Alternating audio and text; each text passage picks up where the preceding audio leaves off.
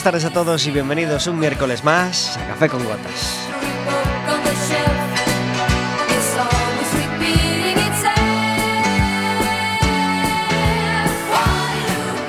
Estaremos con vosotros como todos los miércoles de 4 a 5 de la tarde aquí en el 103.4 de Quack FM y en quackfm.org.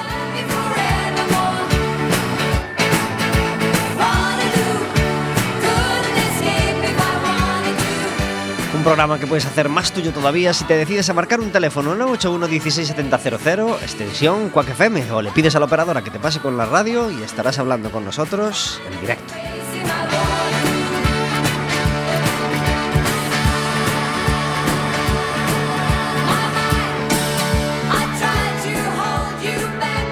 Además, si nos llamas, podrás obtener una entrada para ver el Leima Basket Coruña contra el Ourense Provincia Termal, es decir, derby por todo lo alto este viernes 15 de enero a las 9 de la noche en el Palacio de los Deportes de Riazor. Partidazo.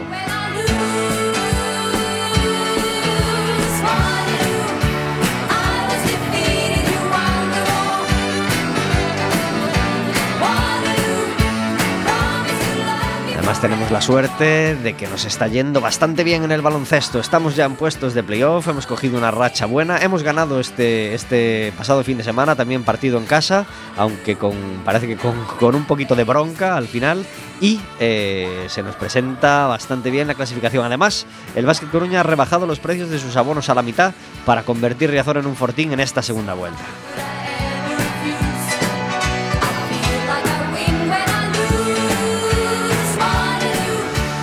Afortunadamente para vosotros no solamente vais a escuchar mi voz durante esta horita, sino que está con nosotros Verónica. Muy buenas tardes. Hola, buenas tardes. Gracias por estar en Café con Gotas. Encantada de estar aquí. Y feliz año nuevo para ti y para todos nuestros oyentes, porque es la primera vez que nos hablamos y nos escuchamos en este nuevo año, ya que el último programa fue el 30 de diciembre y el pasado miércoles tocó Día de Reyes, así que no estuvimos con vosotros.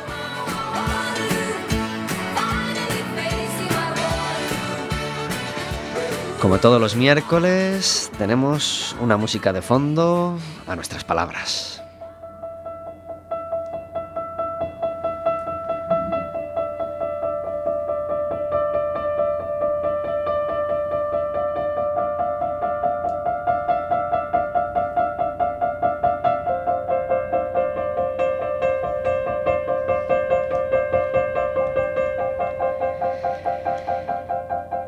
Lamentablemente es un CD lo que suena, no tenemos música en directo hoy porque a Andrés le era dificultoso traer el piano al estudio. Ya nos ha pasado más veces con pianistas que vienen al programa y, es algo que, que no tenemos modo de arreglar, ¿verdad, Vero? Pues no. Aunque mira, en este espacio de aquí delante yo creo que un teclado Hombre, puesto así esta- la pared mm, de- del estudio y hacer un poquito más grande. Y, y a, gran escala ya, empezar a soñar en grande. Exacto, ¿eh? Se nos queda pequeño. Se nos queda este estudio, este estudio José Couso se nos queda pequeño. Pero bueno, lo que no, lo que también se- lo que, lo que no se nos queda pequeño, sino que al contrario, nos viene muy grande es el invitado que tenemos hoy.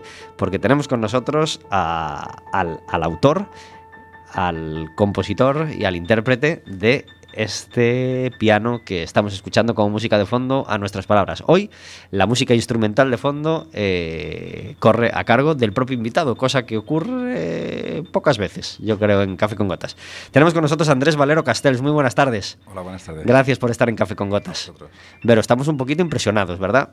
Sí.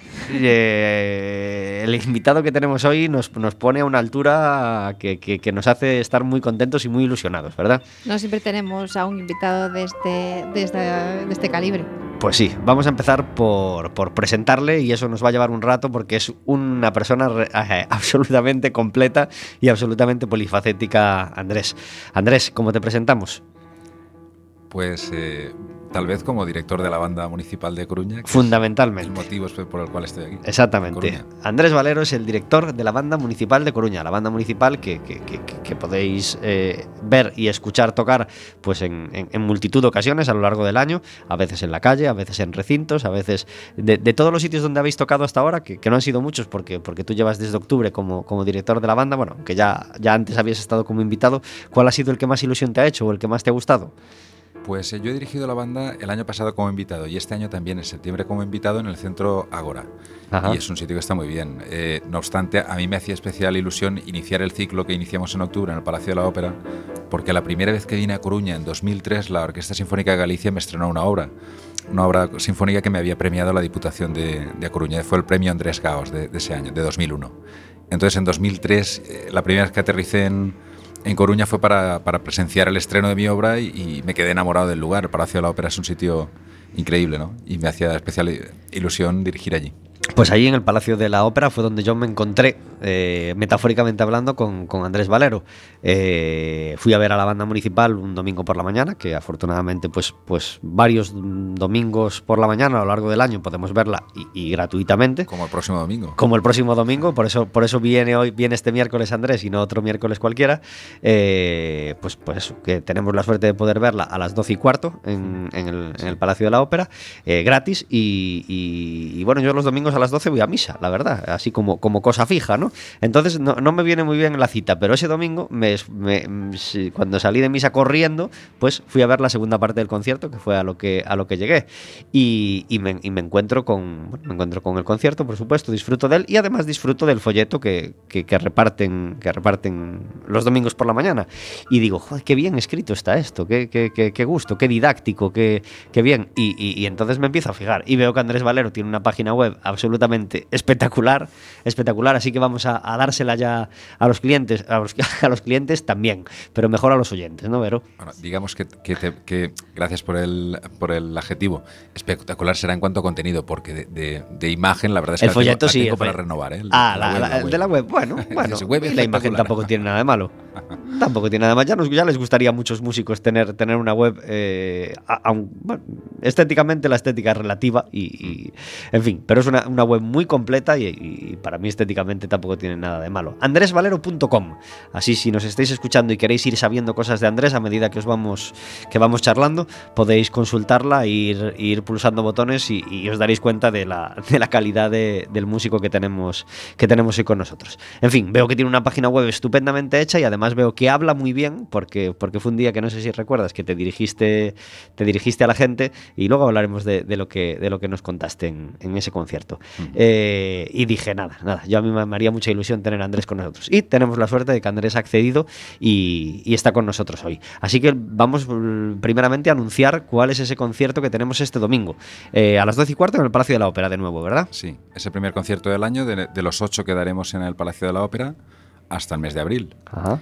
Y, y, bueno, en la primera parte eh, vamos a vamos a protagonizar el estreno de una obra, a mí siempre me parece algo excepcional. Eh, es un acontecimiento siempre que es, que es la primera vez en eh, la primera vez que se interpreta algo, estreno absoluto.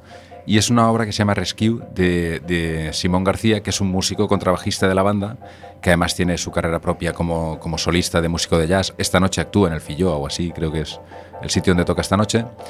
Y, y, además compone. Entonces eh, ha escrito una obra no para la banda completa, sino para toda la sección de metales, cuerdas y percusión, y la estrenamos este domingo.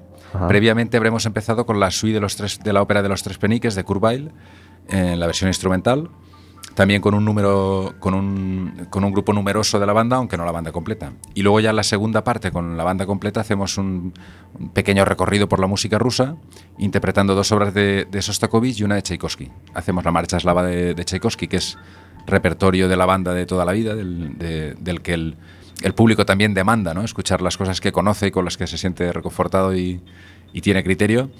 Y, y, luego de Sostakovich hacemos la suite, tres movimientos de la suite de jazz más el último movimiento de la, de la quinta sinfonía para terminar el concierto. Uh -huh. Tengo tantas cosas que preguntarte, Andrés, que no sé por dónde empezar. Así que vamos a empezar por el principio, pero por el principio de verdad, por el principio de tu vida. ¿Cuántos años tienes? Ahora 42. 42. Y naciste en Silla, Valencia. Exacto. Ajá. Eh, ¿Y cómo empieza tu amor por la música? Por la música y después por la música clásica, imagino. ¿O, o ya fue la primera música que te conquistó? Bueno, eh, yo diría paralelamente. Yo soy un enamorado del rock. Uh -huh. es decir, eh, de hecho, canté en un grupo de rock hace, hace muchos años, tuve una pequeña experiencia ahí y siempre, o sea, actualmente hoy todavía continúo escuchando rock en, en, en espectro amplio. Es decir, desde, desde heavy metal hasta, hasta dudua o cualquier. Es decir, me gusta mucho ese estilo de música.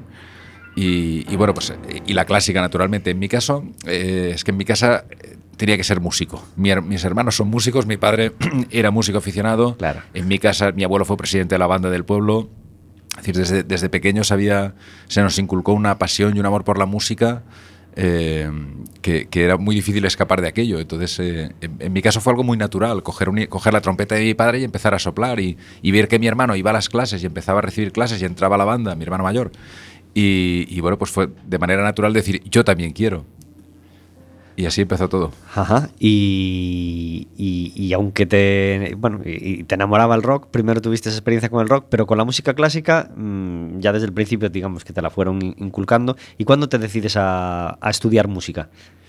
Pues yo tendría en torno a 7, 8 años, cuando, cuando en casa empecé a, eh, a no solo tontear con, con, los instrumentos que había en casa, sino a, pedir ir a clases. Tendría, bueno, eh, y, y, realmente primero me enamoré de la música, de la música clásica, ¿no? De alguna manera. Lo del rock vino luego con la adolescencia y lo que pasa es que sigue todavía. Ajá. Qué bien. Eh, y, y, y, por la música clásica, ¿y te decantas primero por un instrumento o tú ya que querías, tenías esa visión global de ser director de orquesta? ¿Cómo, no, no, ¿cómo no, lo dirigiste? Lo de, lo de, dirección es mucho, mucho más tardío. Realmente yo cuando empecé, eh, yo quería ser trompetista. Mi gran sueño de, de pequeño, cuando yo empecé a, a, practicar música, era tocar la trompeta lo, lo, mejor que pudiera. Era el instrumento con el que tocaba mi, eh, mi padre. Ajá. Eh, y entonces eh, lo que pasó es que mi hermano que tocaba el oboe, también desde muy temprano empezó también con el piano.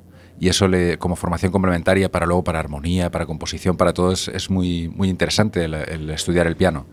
Entonces lo tenía en casa, lo ten, tenía facilidad para ello y a los pocos años de empezar a practicar la trompeta empecé también con el piano. Y fueron mis dos instrumentos principales durante, durante toda mi, mi, ado mi adolescencia.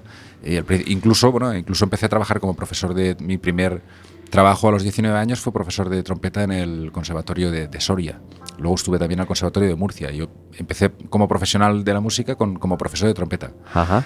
Eh, entonces lo que pasó es que desde, desde bastante temprano empecé a, a desarrollar un poco el, el, la necesidad o la capacidad de, de, de mm, creativa, ¿no? de, cuando estaba tocando el piano, no solo tocar los ejercicios que tenía las partituras, sino cerrar las partituras y dejarme llevar en lo que en aquel momento me surgía. Entonces, eh, desde bastante temprano tuve, tuve también claro que, aparte de la interpretación, me interesaba mucho la creación y, que tenía la cabeza llena de ideas, de ebullición de, de ideas y, lo que ocurre es que por más creativo que seas, que luego necesitas vehículos y herramientas para poder desarrollar esa creatividad. Entonces, desde bastante, desde bastante temprano, fui enfocando los mayores esfuerzos con, con el tema de la composición. Y la dirección es algo que viene bastante bastante más tardío. Yo no, no tuve un sueño eh, adolescente o un sueño infantil de ser director de orquesta, ¿no? Eso llegó luego. Ajá. Eh, y en ese terreno de la composición, eh, ¿cuándo empiezas a componer tus primeras obras? Pues eh, vamos a ver, es que el proceso, el proceso es el siguiente. Como te digo, yo estudiaba a diario y muy disciplinado, con mis horas de estudio, mis, mis los libros, los ejercicios. Terminaba de, de, de estudiar y siempre dejaba un tiempo para, para, eso, para dejarme llevar y algo que se me ocurría en ese momento, eh, tocarlo. Y eso me divertía mucho. Hasta el punto en que llegó un momento en el que, en el que digo, ¿cómo era aquello que tocaba eh, la semana pasada? No, me, no, no, no, lo tengo claro del todo. Entonces decidí empezar a tomar notas de esas ideas sueltas, de ese torrente de ideas que había un poco, eh, ¿sabes?, eh, con el piano. Entonces empecé a tomar notas. Pasó un tiempo y decidí que eh, cuando tenía la libreta de notas llena de notas, dije, bueno, ¿y si, ¿y si escribo una obra? Yo entonces a nivel de estudios musicales estaba bastante, de estudios de composición me refiero, estaba bastante en pañales, pero me encontraba con, con, muchas ganas, con muchas ideas y con un cuaderno ya lleno de notas. Y, y bueno, pues eh, se correría el año 89, 90, cuando decidí de esas notas empezar a, a, a, darle, a dar forma a una composición. Y mis primeras obras eh, adolescentes son de, de, eso, del año 89, 90. Ah, ¿Y son composiciones para orquesta? No, no, empecé escribiendo para piano. Para piano. Para piano y también para trompeta y para conjuntos de metales. Un poco mis primeras obras, que la mayoría las he descatalogado por poco por inocentes, por muy de juventud, eh, las escribía directamente a, a, través del piano. ¿no? Entonces, eh, la mayoría son obras para piano. Ajá. Este disco que tenemos hoy de fondo se llama Piano Works y es mm. del año 2014. Sí, sí. ¿Es el último? Sí, ese es el último disco que hemos sacado. Ajá. Eh, como todos los músicos, el último y el mejor. ¿O es el más especial por algo? ¿Por, no, por, ¿por un qué disco, un disco de solo piano? Es especial porque recoge toda mi obra pianística. Incluso de, de, esas primeras piezas de, descatalogadas, eh, hay al final del disco, el nocturno número 3, eh, que el pianista insistió en verlo y yo no lo tengo ni editado ni, ni, esa es una pieza que yo no quiero, no está en mi catálogo de obras, pero bueno, como hay muy, muy buena relación con el pianista, con Miguel Álvarez Argudo, que es el solista del disco, se lo enseñé porque él tenía mucha curiosidad de cómo empecé a escribir para piano y con mi sorpresa que luego me dice, esto lo voy a grabar sí o sí. Y digo, no, hombre, pues si eso está descatalogado, eso no forma parte de las obras que yo, sabes, tengo editadas aquí en el extranjero y, se difunden. Y me dice, bueno, pues eh, tuvimos que tuvimos ahí un toma y daca con, con grabar esa obra o no grabarla y al final le dejé. Y, el disco recoge, por ejemplo, incluso una de esas primeras obras, como te digo, hasta cosas bastante recientes del, mismo 2014. ¿no? Entonces es un disco que, que, es una panorámica de toda la evolución un poco desde, desde esa idea juvenil o esa idea bastante prematura, con pocos medios, con poco conocimiento de armonía, de formas, etcétera, hasta obras mucho más concienzudas, un poco ya de, trayectoria, de, meditar mucho lo que escribes. ¿no? El disco es especial en el sentido de que es monográfico y en el sentido que recoge toda una etapa de, trabajo. ¿no? Por otra parte, es muy difícil comparar con el otro disco o con los otros que, puedes ver en la web, porque eh, cada disco es un... decir, si, yo estuviera, si formara parte de un grupo, ¿no? un grupo de pop, de rock, y, fuéramos el mismo grupo siempre, este, este disco lo podríamos comparar con los otros. Aquí es muy difícil comparar, porque hay discos que eh, que son de otras formaciones instrumentales para cuarteto de saxos, para piano, discos en los que dirijo yo, discos sinfónicos, discos de, ¿sabes? Entonces eh, es muy, muy complejo poder compararlos. El principio del disco me sonaba a George Winston. A George Winston. Sí, eh, un disco que tiene que se llama Forest, que tiene un tema que se llama Tamarack Pines, no sé si de casualidad, por una casualidad de la vida lo conoces, y tenía así un principio así, pero conoces a, George Winston, ¿no? Alguna cosa sí, pero bueno, eso que la pues referencia que me dices... Eh, pues busca Tamarack Pines y ya verás cómo tiene así un, un, toquecillo parecido. en fin, no todo va a ser música clásica en este programa, ya os lo decimos. Este verano en Coruña sonaba esto en directo. En mi cabeza y no puedo más. Puedo decir que desde, desde, desde octubre que empezamos el Café con Gotas de esta temporada, eh, estaba este tema preparado y nunca acabó de sonar. Pero bueno, uno de los grandes conciertos que tuvimos en el noroeste pop rock de Coruña de este año fue en el Castillo de San Antón. Yo no pude ir, pero sonó y brilló con luz propia, claro, este tema de Coque Maya, aquí interpretado por el mismo, por supuesto, y por Annie Bisuit.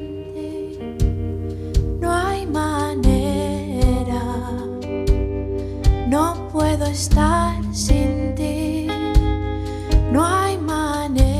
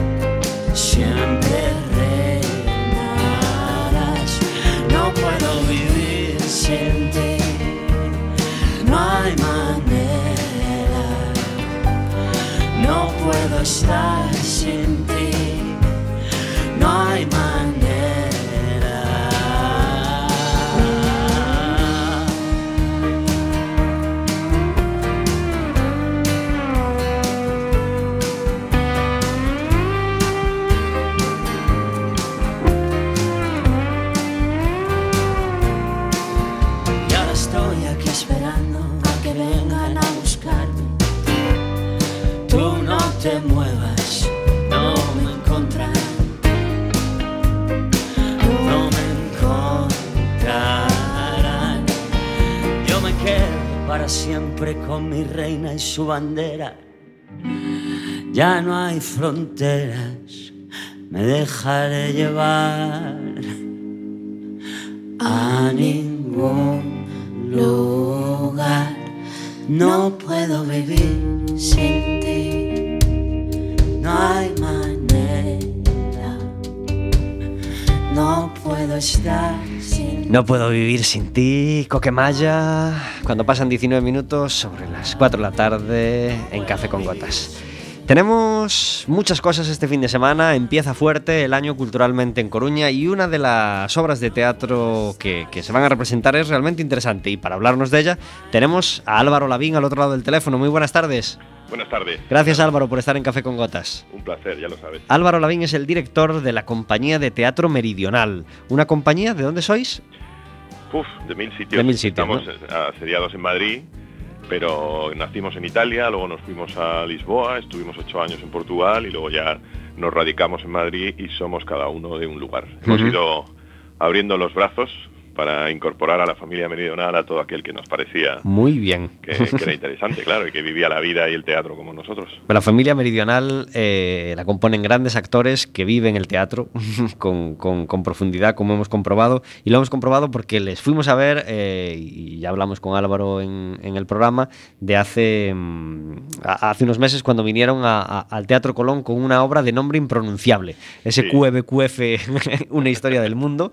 eh, que, que- que- que nos dejó profundamente sorprendidos e impresionados por, por- por- por la cercanía eh, que, tuvo esa obra, la, la cercanía que tuvimos con los actores, por esas circunstancias que, recordarás, eh, y, que, y- y que nos encantó, que nos encantó a los Sí. 14 o, o 20 privilegiados que, estuvimos allí. en el escenario con nosotros. Sí. Bueno, fue una experiencia, te, te puedo decir que para nosotros, y venimos ahora de Italia, ¿eh? de hacerla allí, pues, eh, es una adaptación de las cosmicómicas de Italo Calvino y fue lo que ocurrió en el Teatro Colón esa noche fue precioso, ¿no? Fue mágico también para vosotros, a lo mejor. Sí, sí, la verdad es que salimos muy felices a pesar de que es verdad que uno esperaba más. más.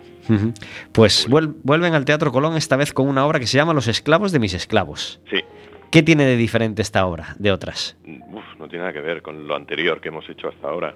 Es un texto de Julio Salvatierra, que bueno que está basado en los testimonios eh, de varios eh, supervivientes a secuestros en Afganistán, ¿no? Pero sobre todo un irlandés eh, secuestrado en, cerquita en las fronteras de Afganistán con Pakistán por una milicia de Al Qaeda y que afortunadamente para él y para todos los que hemos podido luego disfrutar de su literatura, pues salió vivo y se preocupó de poder contar su experiencia en, primer, en primera mano. ¿no? Y Julio nos, nos regala un texto en el que no solo habla de estos tres secuestrados en una cueva en las montañas y la experiencia límite que viven en los meses en los que están secuestrados, sino que también le da voz a la sociedad afgana mm, a través de una mujer eh, tapada por un velo, por un burka, y que nos enseña muchas cosas de las que nosotros desde la comodidad de nuestro sofá, en nuestro televisor, no tenemos noticia, no nos llega, ¿no? La información, él, él hace un ejercicio de decir, oye, abramos un poco nuestra mente para que la información que nos llega no sea solo condicionada por los medios a los cuales estamos acostumbrados, ¿no? Ajá. cómo se cuentan las noticias allí, cómo vive esta gente, cuál es la realidad de la mujer, qué esperan de nosotros, que tenemos muy buena voluntad, muchos sí queremos ir a ayudar y realmente la ayuda que les damos es la que necesitan o deberíamos empaparnos mucho más de su cultura, de su manera de vivir para saber si realmente están necesitados de nuestro apoyo, ¿no? Entonces, bueno, es una reflexión, es un, texto con el que uno sueña cuando empieza a hacer teatro, siempre uno en, en el conservatorio, en los primeros estudios, dice, "A mí me encantaría cambiar el mundo, ¿no? Me encantaría poner un granito de arena para que la gente saliera del teatro de otra manera, para que reflexionara, para que se diera cuenta que no todo es como estamos acostumbrados a ser, a, oírlo, ¿no? Y a, verlo, sino que deberíamos de preocuparnos más por escuchar otras voces que no sean las que tenemos cerca, para poder conocer otros mundos y otras sociedades. Y yo creo que esa responsabilidad la sentimos todos en escena, ¿no? Cuando hacemos este espectáculo, porque lo más importante es ojalá que el espectador le remueva, le revuelva, tanto como a nosotros no- nos está removiendo cada día, porque es, es muy es tan actual, es tan vivo, tan una responsabilidad tan grande contar lo que contamos y, y de la manera que lo que contamos, que uno se mete en la piel de los personajes, desde luego de otra manera que cuando encaras un, un- un personaje más característico, cuando haces un, un espectáculo de teatro clásico o algo así, ¿no? Pues en eso estaba pensando, John, que es una obra que os debe hacer sentir cosas fuertes, o sea, cosas que remueven por dentro, ¿verdad? Eh, Es un viaje. Fíjate que estrenamos el 24 de octubre en el Fiot, en Carballo. Fantástico el lugar para estrenar y además, bueno, nosotros ya sabes que viajamos mucho a Galicia y que nos, sentimos muy bien, pues tenemos muy buen feedback con, el- con el público gallego y con las, la gente que, programa por ahí y fue, fue maravilloso verlo, ¿no? Pero y- y ya hemos estado, hemos hecho temporada en Valencia, hemos venido a varios pueblos de la Comunidad de Madrid, venimos luego a Madrid y aún así llevamos veintitantas funciones y es eh, uno nunca sabe qué es lo que va a pasar, hacia dónde te va a llevar el, el texto, qué vas a a escuchar en la boca de los actores que te acompañan, ¿no? Cómo vamos a vivir cada día esa experiencia que es tan límite, es que es, tan, tan lejana a nuestra vivencia, ¿no? Imaginarse a tres personas que están secuestradas mm, durante semanas y meses en un sitio donde cada vez que se abre una puerta no sabes si la persona que te viene a, a- que, que se incorpora al espacio en el que estás te viene a traer un zumo de fruta, te viene a compartir una partida de ajedrez o viene a ejecutarte porque le han dado esa orden, ¿no? Es como actor, desde luego, es, es muy vivo, es muy interesante. ¿Y el, por ello. el público está reaccionando o reaccionando como esperabais? Uf, el público está siendo eh, espectacular, no solo por la reacción de, de- de lo que hacemos, que sí, ¿no? y que es fantástico, se nos están abriendo mogollón de circuitos, vamos a hacer una gira maravillosa, mucho más, más importante de la que pensábamos al principio, ¿no? pero además es que alrededor del espectáculo se están generando debates. eh, ACNUR ha estado con nosotros, por ejemplo, ahora hemos estado haciendo temporada en Las Naves, un espacio fantástico en Valencia, y, habían venido a verlo a Madrid, entonces se empeñaron en que en, en Valencia tenían que acompañarnos, entonces a la entrada del teatro ellos montaban, montan una tienda de refugiados, ¿no? de las que hay en tantísimos eh, campamentos a los cuales ACNUR intenta eh, dar un apoyo ¿no? y, estar con ellos y, velar por la seguridad y por las condiciones de los niños y porque la educación siga adelante. Entonces de repente ver estas personas que son voluntarias, que trabajan en, en ACNUR y cómo se empeñan en que salgan adelante la gente que tiene menos suerte que nosotros, pues, y que eso haya sido movido por, por el espectáculo, pues la verdad es que es algo que nos que ha sido muy gratificante para nosotros y que da incluso más sentido aún al hecho de tener que ir por los teatros contando, contando un texto como este, ¿no? Y diciendo, oye, vamos a hablar realmente de lo que está pasando más allá, que, que Afganistán no solo es un Land Rover con cuatro tíos con la barba muy larga y con Kalashnikov apuntando al cielo, ¿no? sino que la gente vive, sobrevive, que hay medios de comunicación, que hay programas de televisión, que hay parques, que la gente sale los domingos, a pesar de la, de la, de la dificilísima situación política y social que viven. ¿no? Uf, es muy, desde luego revuelve muchísimo interiormente el espectáculo. El viernes estarán a las ocho y media en el Teatro Colón y el sábado a las 8 de la tarde en el Pazo da Cultura de Narón. Eh, Álvaro, el último empujón. ¿Por qué tiene que ir la gente a ver vuestra obra eh, el viernes o el sábado? Bueno, desde luego no es solo una tragedia, ni mucho menos, ¿eh? porque ver el- cómo el ser humano es capaz de sobreponerse a situaciones tan límite, cómo haciendo uso además incluso del sentido del humor para poder eh, soñar con que vas a tener un día de mañana, yo creo que es algo ya muy atractivo de ver en, en- en escena, ¿no? De enfrentarte con personajes como estos que son reales, que es gente que está viviendo las emociones a flor de piel a cada momento. Y sobre todo un espectáculo que da voz a la mujer, que, que nos dice que, la mujer tanto en nuestra sociedad como en sociedades tan lejanas como esta y que realmente no conocemos bien, tienen mucho que decir todavía y que serían un punto fundamental para, para que todo creciera y para que todo se desarrollara de una manera más positiva.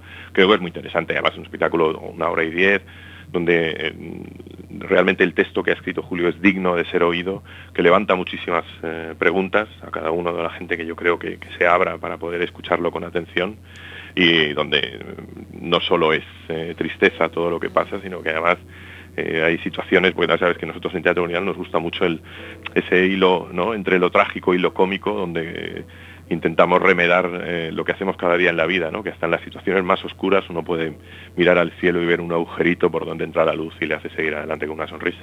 Álvaro, móntatelo como quieras, pero tienes que programar estar algún miércoles en Coruña para poder venir de invitado en persona al programa y que Vale. podamos hablar largo y tendido de teatro. Eso está hecho. Empieza lo- a, lo- a instalarlo en la cabeza y, y a ver cómo podemos hacer, porque nos encantaría tenerte un día en el programa y, y charlar con calma. Nada, cuenta con ello. Mira, además aprovecho para deciros que, que dentro de poquito estrenaremos la primera película que hemos producido, que se llama La Puerta Abierta, protagonizada por Carmen Machi, Terere Pávez y Asere Chandía, y donde Marina Cereseski, que es miembro de la productora de Meridional, pues es la escritora y la directora, así que Ajá. podemos hablar de muchas cosas.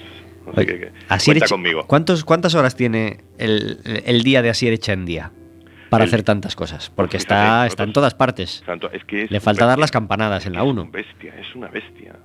Es maravilloso tenerlo cerca. ¿eh? En la película además hace algo completamente diferente a todo lo que estamos acostumbrados a verlo, porque es un, un travesti maravilloso, es una película de corte social, como todo donde nosotros nos embarcamos, ¿no? una película que habla de prostitutas, de una vida en la- una corrala, de una vida difícil que al final también es verdad que se abre una ventana y, y tenemos una mirada hacia la, la luz y el mar y tal, pero Asier compone un personaje que yo sueño con que le dé las alegrías que se merece.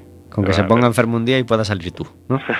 ya se nos puso, fíjate que se puso, ah, claro, con esa vida que tiene, que es que no para, ¿no? Porque además eh, él- le, gusta mucho estar ah, haciendo muchas cosas diferentes, ¿no? Y tiene una capacidad enorme, canta, baila, es un actor que es un animal, o sea, es una cosa, además genera proyectos, ¿no? Y estando enfermo en el rodaje, y ahí estaba el primero, y la verdad es que es una alegría contar con, con animales eh, de esta profesión como él, y la verdad es que salimos muy contentos de tenerlo cerca. Un placer hablar contigo, Álvaro. Muchísima suerte para las representaciones de este fin de semana. De acuerdo, Un, abrazo. grande. Hasta Adiós. Álvaro Lavín, director de estos esclavos de mis esclavos, director e intérprete de esta obra realmente interesantísima que podemos ver eh, este, este viernes a las ocho y media en el Teatro Colón y el sábado, si estáis por la zona de Ferrol, Narón, a las 8 en el Pazo de la Cultura de Narón. 30 minutos sobre las 4 de la tarde. Eh, hablábamos de las campanadas de, fin de año. Eh, qué, mal, qué mal empezó el año televisivamente hablando, ¿verdad, Vero? La verdad es que yo creo que, la- que los programas de, que hay después de las campanadas mm, son para un público muy, muy concreto. Es decir, De- la mayoría de las personas jóvenes salen a disfrutar de la, del primer día del año.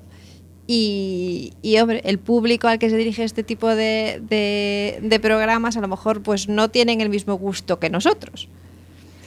Yo creo que es que no tienen ni gusto. Yo creo, que han tirado la toalla realmente por, la noche de fin de año. Yo recuerdo hace 20 años, supongo que, claro, que coincide con el principio de las privadas, a lo mejor hay que relacionarlo con eso, que realmente había una competición por ver quién hacía el mejor programa de fin de año y, se esforzaban o, o tenían, un- se les veía un interés en hacer una apuesta por algún tipo de programa y intentar tener la audiencia de fin de año y hacer un programa mejor que el de al lado. Pero, pero yo creo que hace tiempo ya que se les pasó esa, esa- esas ganas y tiran directamente la audiencia de ese día. Simplemente tienen que rellenar un espacio, hacer un programa para esa noche y bueno, cada uno pues elige lo que, lo que cree mejor. Yo creo que es un formato ya un poco obsoleto, bastante obsoleto. Afortunadamente tú y yo no, no vimos la tele en fin de año, pero, pero bueno, yo lo poco que vi, pues apost- bueno, vi que en Antena 3 había el, el, caspo- el casposo programa de todos los años de, de karaoke, es decir, de, de ponerte temas cantados, bueno, de diferentes actuaciones de, sobre todo el omnipresente Tu cara me suena, que, que- que lo usan para todo y está en todas partes, con, con- con las letras delante, eh, cosa que descarté automáticamente, ni me molesté en hacer zapping por las demás, me quedé con cachitos, que afortunadamente fue la apuesta de la 2, un cachitos largo, eh, que, que sigue siendo una apuesta segura y una maravilla de programa. Además era un especial Nochevieja Sí. con, con, con cachitos de programas de, de- de televisión española de, de Nochevieja y yo creo que también hiciste bien y es una, una apuesta segura. ¿Tuviste la mala suerte de ver la tele en fin de año, Andrés? No, ¿verdad? Va, mejor, mejor. Pero tras dormir, sí me imagino que tuviste la suerte de ver el concierto de Año Nuevo. No. ¿O no es una cita que te guste? Ya hace muchos años que no lo veo. ¿No? Puedo ver algún fragmento después, porque quedan grabados, quedan en internet. Si alguno de los valses o alguna de las marchas o polcas eh, no lo conozco por curiosidad o por ver un poco el director, aunque. ¿Sabes qué pasa? Que para mí es un concierto que, que yo no entiendo cómo la gente eh, le da tanta importancia, porque eso es como si aquí. Imagínate que hubiera una tradición de que la Sinfónica Galicia diera un concierto de Año Nuevo y nos tocara fragmentos de zarzuelas conocidas y, y pasodobles y música de lo más popular y lo más, ¿sabes? Ajá. Pues, y y parece que sea el, con- el concierto del año. Vamos a ver, yo, o sea, la orquesta de de Viena es una pasada, pero para verle un Mahler o para verle cualquier sinfonía o para verle, para ver los valses y polcas de todos los años, por muy espectacular que sea, yo no hago el menor esfuerzo por, por incluso estoy en casa, estoy levantado y no lo enchufo. Claro. Yo, yo imaginé que me corresponderías algo, a- a- algo así, la Hay verdad. muchos Pa- com- para un profesional de la música como tú, claro. Bueno, hay muchos compañeros músicos que para ellos es una cita importante y sí o sí lo ven y tal, y bueno, yo lo respeto profundamente. Yo, a mí no me, no me, no me causa el mayor interés. Ujú. Bueno, a mí- a mí- yo, yo sí lo suelo ver y me hace ilusión verlo y me, me- me gusta verlo, me parece un buen, un buen modo de empezar el año. Y este año solo pude ver la última parte, O porque sea, yo me- acoto con lo que digo. He puesto la comparación Te y entendemos, te que Sinfónica entendemos. Galicia toca pasodobles, la Orquesta Sinfónica Galicia tocando pasodobles podría ser una, sería una maravilla. Eh, Eso, sin- eso, yo hablo de mi interés como Sí, sí, espectador entiendo. en un momento dado de sintonizar una cosa y claro. Lo que pasa es que yo creo que ya se quedó como tradición. Sí, Yo creo que la gente lo ve no por las piezas, que al final es una tradición y como es muy multitudinario y, y tiene que gustar a mucha gente, entiendo que escogen piezas de muy muy conocidas para que a todo el mundo, a- incluso profanos, pues les gusten, les gusten las piezas que, que toca, me imagino. Bueno, Maris Jansson fue el director de, de- de la cita de este año. Ya se sabe quién va a ser el director de la que viene, ¿verdad? Pues Eh, lo, no lo tengo- dijeron justo al acabar, yo no pero tengo ni la menor idea. Pues sí, pues lo dijeron justo al acabar y ahora mismo no, no lo tengo en la cabeza. Pero bueno, eh, y, y bueno, fue a, a mi- a mi profano entender, pues fue un concierto muy bonito, muy divertido, como, como casi todos los años, con el final consabido que, que todos conocemos, pero que, que, bueno, que a mí me, me sigue pareciendo fantástico, pues ese ratito de tele con esas imágenes tan bonitas de los palacios, del ballet, etcétera, etcétera, y, y esa marcha Radesky que acaba todos los años y que, que bueno, y, y que hace empezar a uno el año ya con, con un cuerpo diferente y con un optimismo Pero diferente. es eso, es como que el, el que en Navidad ve qué bello es vivir Sí. todos los años. Pues es una tradición. Por muy clásico que sea y por muy consabido que sea, pues es una tradición y se, se hace y se, se disfruta de esa forma. Ya que sale el tema que bello es vivir, por segundo año consecutivo en, en la SER, en la cadena SER, han hecho un radioteatro para, para el día de, de año, para el día de Navidad, para el día de Navidad, no para el, para el día de Navidad y, y la tarde de Nochebuena. La ponen en, bueno, lo hacen en, en dos sesiones, en, en la, creo que la ponen en la tarde de Nochebuena y en la mañana de Navidad. Eh, hacen un radioteatro y esta vez la obra representada fue una versión de Qué bello es vivir, una versión para radioteatro Qué bello es vivir. Y, y yo tuve la suerte de, de escucharlo entera, de cabo a rabo, y es una... En fin, me ha encantado, me ha encantado. Una auténtica maravilla. Así que felici- felicidades a los compañeros de la cadena SER, a los actorazos, que por supuesto que ponen la voz a, a- a los actores, eh, y, y yo pude escuchar la, la obra de 12 a 1 el- ese- esa mañana de Navidad porque me tocó coche y, y la verdad es que tanto a, a mi mujer como a mí nos encantó, así que felicidades por esa apuesta por el radioteatro, aunque solo sea una vez al año y, y la calidad que tuvo este año la, la- la interpretación. Eh, y ha empezado el año regular, regular para el Depor, porque parece que después de la Navidad nos ha mirado un tuerto y, y Con va- bien que habíamos terminado de verdad, lo contentos que estábamos. No así el Lugo, el Lugo ganó este fin de semana, pero vaya fin de semana que tuvieron Celta y Depor. El Celta perdió 2-0 en casa y el Depor nada más y nada menos que 5-0 en Madrid. Nos ha tocado esa mala suerte de coger a un equipo con entrenador nuevo, a un equipo como el Madrid, que Ya. ya es un equipo obviamente superior al Depor y más en casa.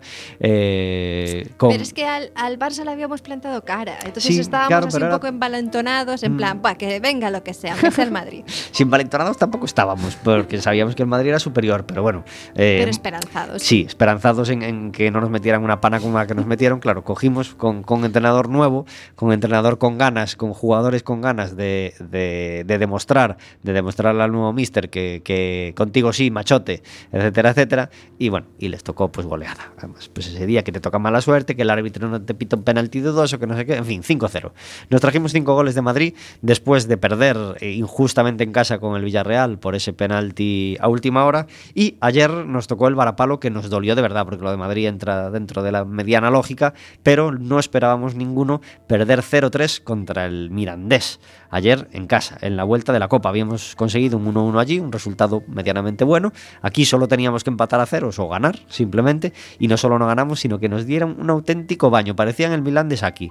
Eh, 0-3 nos llevamos ayer en Riazor, además con un frío intenso, menos mal que íbamos preparados, pero, pero un resultado que nos molesta mucho. ¿Tú fuiste al campo, Andrés? No, No te gusta el fútbol. Un poco, muy poco. Poco. Bueno, Pues pues, muy poco tampoco, pero no lo sigo. pues los que fuimos al, fu- al, al estadio pasamos frío y además pasamos un mal rato. Sobre todo a partir del 40, eh, donde nos metieron el primer gol y ya vimos que la cosa estaba chunga chunga. Así que por favor pedimos reacción a los jugadores, eh, que no nos dejemos ir, que aún no tenemos por supuesto la permanencia asegurada, ni mucho menos, y tenemos toda una segunda vuelta que jugar y tenemos que intentar mantener medianamente el nivel y por supuesto echarle ganas, echarle coraje y no dejarnos ir como, como nos ha pasado con el Mirandés. ¿no? Eh, era un, no sé, nos presentaba un panorama bonito en la Copa. Sería ya pasar a cuartos, habiendo pasado la eliminatoria de ayer.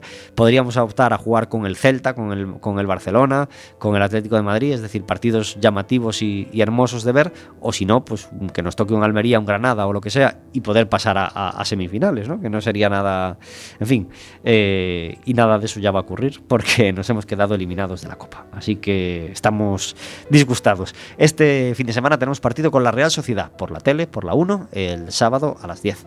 A ver qué tal, qué tal lo hacemos. Eh, el balón de oro se lo dieron el lunes a Messi, como ya todo el mundo sabe, y eh, entramos en nuestra sección de café amargo, una sección que, cedemos, eh, a ver si tiene alguna amargura que, se le haya ocurrido en estos minutos a, Andrés, porque le presentábamos la sección hace un rato y no sabemos si, él tiene alguna amargura que, quiera compartir con nosotros.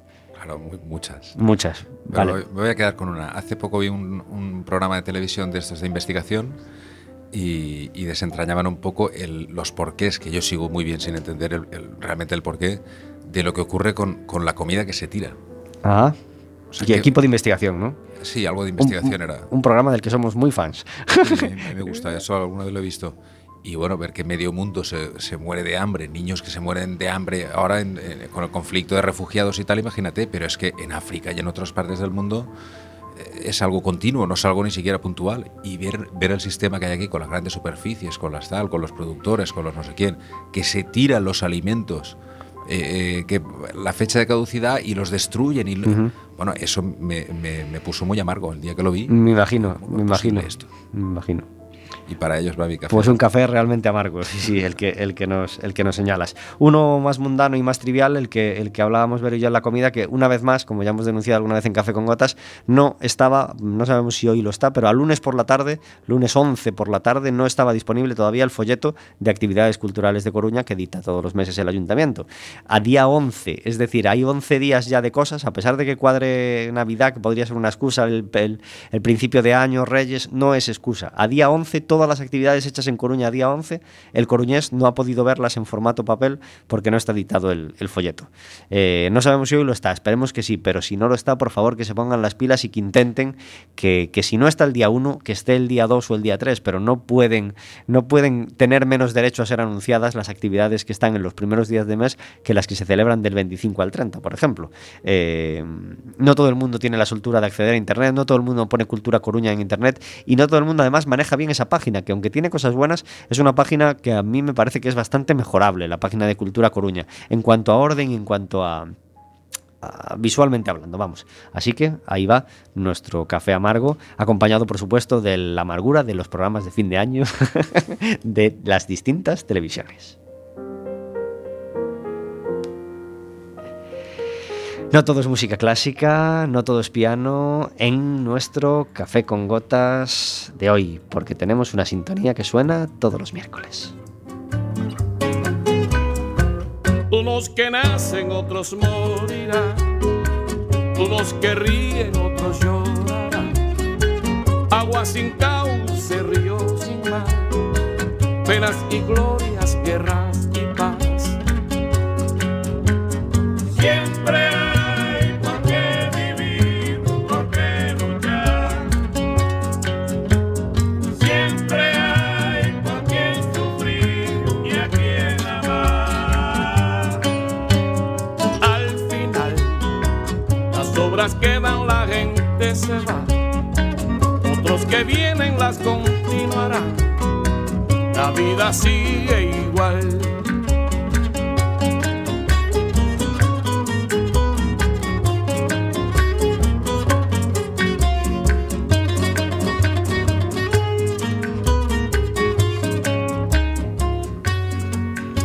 La vida sigue igual, entra todos los miércoles para anunciarnos que está al otro lado del teléfono David Taboada. Muy buenas tardes. Muy buenas tardes. Y feliz año nuevo. Feliz año nuevo. ¿Cómo empezó el año en Lugo? Frío. no me digas. Cosa rara aquí. Pues sí, en fin, empezó el año en Lugo y tenemos lamentablemente en el primer programa del año el primer obituario del año y un obituario que nos duele, ¿verdad? Sí, de hecho tenemos dos, pero del otro eh, hablaremos más adelante, pero bueno, ahora mismo está eh, en boca de todo el mundo el fallecimiento de David Bowie. A los 69 eh, años moría víctima del cáncer, un cáncer que, de, del que nadie, del que casi nadie tenía noticia, mmm, solo sus familiares y sus más allegados, pero que, que, bueno, que le ha sorprendido solamente una semana después de presentar su disco, ¿verdad? Sí, fue una, fue una carrera contra reloj. Hace poco hablábamos de la muerte de Freddie Mercury, de cómo ocultó su problema hasta casualmente hacer un comunicado el día antes de morir. Y en el caso de David Bowie fue algo, fue algo parecido, solo los más cercanos con los que estaba trabajando, precisamente para poder planificarlo adecuadamente, eh, sabían de, este cáncer de hígado y, y si es la, lo típico que se dice cuando muere un famoso de cáncer, eh, eh, sucumbió en su lucha contra el cáncer o algo así. Desde luego esto sí fue una lucha, fue una lucha contra reloj. Eh, le quedaba una cosa por hacer, se podría decir, el hombre que lo ha hecho todo, absolutamente todo, y por eso estamos hablando hoy, hoy de él, no, no solo por la calidad estratosférica de su música, por supuesto. Eh, lo que tenía Bowie es que lo hizo todo. Eh, innovó en, cada, cada año, innovó algo. Cada nuevo disco tenía una nueva manera de, enfrentarse a, la música, e incluso a la promoción, a los vídeos. Todo, todo en él era innovador. Y le quedaba una cosa por hacer que era jazz. Y no, no quería dejarnos sin enseñarnos eso y, ahí tenemos el, último disco. Es una putada cuando salen discos póstumos, siempre parece una maniobra comercial o lo que sea. Este es todo lo contrario. Es la, última obra de, un genio, sabiendo ese genio que era su última obra. Ujú. Qué entereza y qué sangre fría y qué, qué proceso interno tan interesante se debe vivir cuando para programar algo así, ¿verdad? Desde, desde luego, o sea, eh, este disco es una catarsis como pocas ha habido en la historia de la música, o sea, eh, saber ya, ya no solo que te vas a morir en un futuro cercano, que estás enfermo, plantearte la muerte porque ya tienes una edad, como hizo Leonard Cohen en alguno de sus últimos trabajos. No, no, no, esto es saber que incluso tienes que apurar para, para, para conseguir sacarlo antes de morir es, eh, es impresionante y nos deja pues también una muestra de, de- de cómo, de cómo era este hombre. Su- Era su- un- Eh, Space Oddity fue su segundo disco en el año 69 y para mí mm, no, no hizo, es una forma fea de decirlo, pero para mí fue su mejor obra. Es decir, esa canción eh, para mí es una auténtica obra maestra y además tengo así como mucho sentimiento en, en cómo la conocí prácticamente. Yo, yo, yo la- no es que no la conociera, pero la, la reconocí o me interesé especialmente por ella porque hay una versión en italiano que sale en una película de Bertolucci que se llama Tú y yo, una película bastante extraña y bastante curiosa que pude ver en el Cegai hace unos años y hay una, hay una versión en italiano de esa canción que me, que me llamó muchísimo la atención y me hizo amar esa canción ya para siempre. Qué tremenda canción, ¿verdad? Tremendo, tremendo, tremendo. A mí, eh, yo también soy de, me, me fascina de, de Bowie la, la época de Ziggy, eh, la época en la que ah, su personaje era Ziggy Stardust. Yo me quedo con el Rise and Fall o Ziggy Stardust and the Electric Spiders from Mars, que también titulito y tal, que es su álbum debut. Y, pero bueno, que no tan- eh, claro, estamos tirando los gustos personales y estamos siendo un poco, poco injustos, es lo que tú decías, porque vale que esos son los que más nos gustan, pero realmente la, la carrera de, de Bowie es reinvención tras, tras reinvención. Por ejemplo, a mí aunque mu- musicalmente no es mi época favorita, me parece quitarse el sombrero eh, lo que hizo en los 90, de un hombre que, que lo ha probado todo, que ha salido con pelucas de todos los colores, con mallas, con pendientes, con la Virgen bendita, coge un día, después de cinco años sin sacar un disco, y sale con su traje a rayas, su corbata, peinadito bien, corto, con gomina, y haciendo pues lo que después estuvo de moda, que eso es, lo, eso es la, la bestialidad. Cuando, cuando un señor ya de edad eh, marca las tendencias de la gente joven, es que es un auténtico visionario. David Bowie nos dejó ayer eh, y, y nos- le mandamos, por supuesto, un abrazo grande a, sus familiares y, y recor- lo recordaremos para siempre como amantes de la música. Gracias, David Taboada, por estar con nosotros en Café con Gotas. Muchas gracias a vosotros. Decía que había dos obituarios la semana que viene, si, si la novedad de la actualidad obituaria nos lo permite. eh, esperamos poder hablar de otro grandísimo personaje que es eh, Lemmy Kilmister. Que falleció Falleció hace unos días. 10 días, hace últimos- 10 días creo, eh, líder de Motorhead eh, y un auténtico personaje. Eh, le pasa lo mismo que a Bowie, es importante por su música, por supuesto, pero es importante el personaje. Pues el miércoles que viene hablaremos de él. Un abrazo, David. Muchas gracias. Gracias por estar en Café con Gotas. La vida sigue igual, nos trae todos los miércoles las historias que hay más allá de la música. Hoy obligados por la actualidad, aunque hablamos con gusto, por supuesto, de David Bowie. ¿Te gustaba David Bowie, Andrés? No mucho. No mucho. A, a mí tampoco. No es de mis. Obviamente sé que es una gran estrella y que estar, pero no es de mis preferidos. De hecho, no Le- tengo le- ningún. El que ha hablado tu compañero Lenny, el de Motorhead más. Ese más. Muy bien. Eh, Andrés, ¿qué te trae a Coruña? Es decir, ¿cómo llegas a Coruña en octubre? Bueno, pues eh, yo estuve, como, ya sabes, de invitado el año pasado y, fue una oportunidad espléndida para, para conocer a la banda y ellos me conocieron a mí también eh, la, manera de trabajar, el carácter, etcétera. Y entonces, bueno, pues eh, este año se dio, la, se dio la circunstancia que se abrió un proceso porque, bueno, mi compañero José Luis Represas eh, haya estado cuatro años al frente de la agrupación como, como director de la agrupación y ahora por diversas razones, empezando por temas familiares suyos, pues eh, eh, se creó un impasse en el que la banda no tenía director. Ni, ni en, ni en un momento dado José Luis que pudiera, eh, que pudiera ejercer como director. Entonces la banda, pues eh, hablando con los responsables políticos y tal, forzaron la contratación de un director y se abrió un proceso para, para buscar un director titular. Y bueno, vino todo en, eh, desde principios de septiembre, que fue la- me ofrecieron el, eh, la posibilidad de, de ocupar el cargo durante una temporada y bueno, pues la verdad es que eh, lo tuve que pensar, lo tuve que pensar, por una parte tuve que pensarlo muy bien, porque yo tengo mi trabajo en Valencia, en el conservatorio, mis dos hijos que, que- que ve- veo cada 15 días y, y cuando estaba allí los veía más a diario, ¿no? Claro. Y bueno, pues tuve que dar un poco de vueltas, pero al mismo tiempo encantado de, de la posibilidad de, de ocupar el podio de, de esta banda, porque es una de las mejores bandas que hay en España. eh, de ocuparlo de manera regular durante una temporada me, me hizo muchísima ilusión. Ajá. ¿Qué es lo que más te gusta de, o, o lo mejor que has encontrado de estos cuatro meses en Coruña? Pues eh, eh, bueno, la verdad es que Coruña es una... He estado ba- bastante, desde 2003, como te comentaba, he estado bastante en, en Galicia. Trabajado mucho en Santiago y también por la zona de Vigo hacia el sur, incluso por motivos personales eh, estuve viniendo un largo tiempo a, a Galicia. ¿no? Entonces, eh, Coruña, no obstante, era uno de los sitios que desde 2003 había venido muy poco. Y ahora que llevo aquí más de continuo, pues la verdad es que me gusta mucho el ambiente de la ciudad. Es un ambiente muy cultural, donde, donde tienes eh, acceso a, actuaciones en directo, como hablabais antes, a teatro, eh, ópera sinfónica, por supuesto una banda, una banda profesional fantástica. Es una ciudad bastante, en ese sentido, que tiene, tiene movimiento, tiene vida, ¿no? Y eso me gusta. ¿Y cómo ves a, a Galicia respecto a la música clásica comparado con el Levante, por ejemplo? Porque tú naciste en una familia de músicos y el Levante hay mucha tradición de música clásica, yo creo, ¿no? Y grandes compositores tradicionalmente, etcétera, etcétera.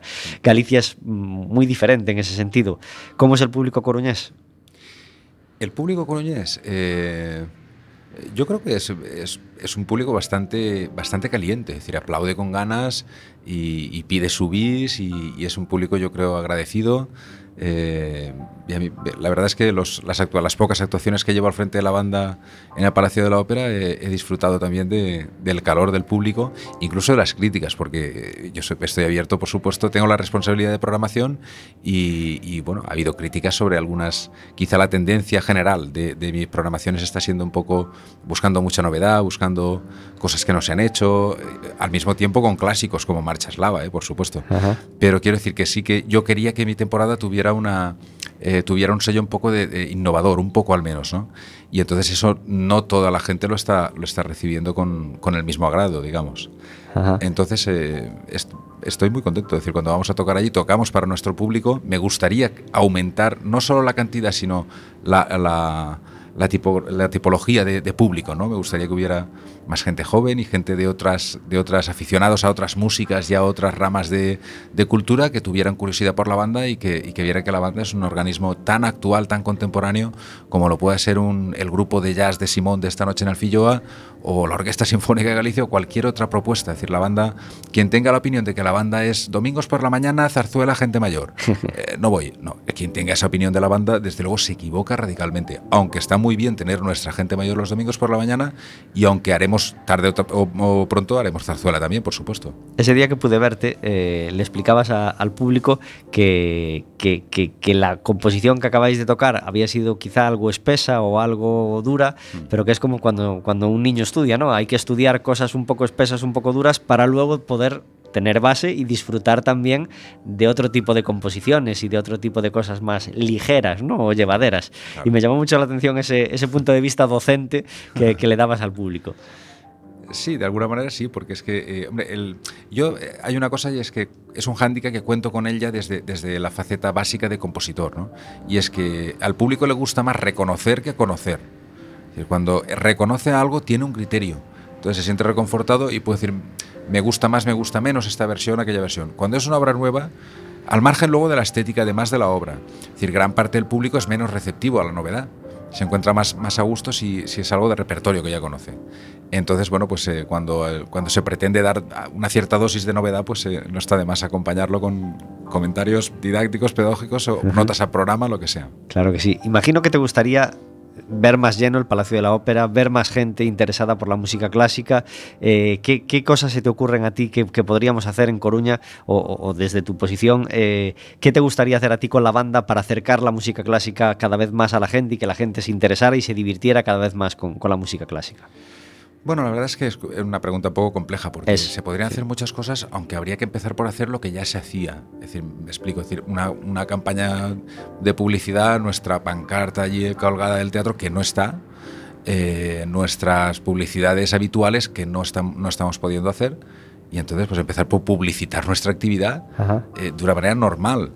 Yo, bueno, estamos, la banda estamos pasando un momento difícil, es decir, a mí me cuentan los responsables de la banda de las dificultades económicas que estás teniendo ahora para poder contratar un músico, para poder hacer esto o lo otro. Es decir, aquí no, no, no se han dado, ahora está, se está en una coyuntura difícil y, y bueno, pues eh, habría que empezar por, por, tener ese soporte, digamos, que ya había de publicidad, de pancartas, de, de, de prensa. Eh, sí, por ejemplo, hay una cosa de la que estoy especialmente contento. Parece ser que a la banda, a la banda no se le realizaba crítica periodística. Ajá. Y bueno, a través, de, a través de las críticas de Julio Andrade, eh, todos los conciertos de la banda está saliendo al menos una crítica en prensa. Y me gustaría que hubiera más, naturalmente, pero al menos hay eso. Pero esa se la das tú escrita, ¿no? Ya ¿La crítica?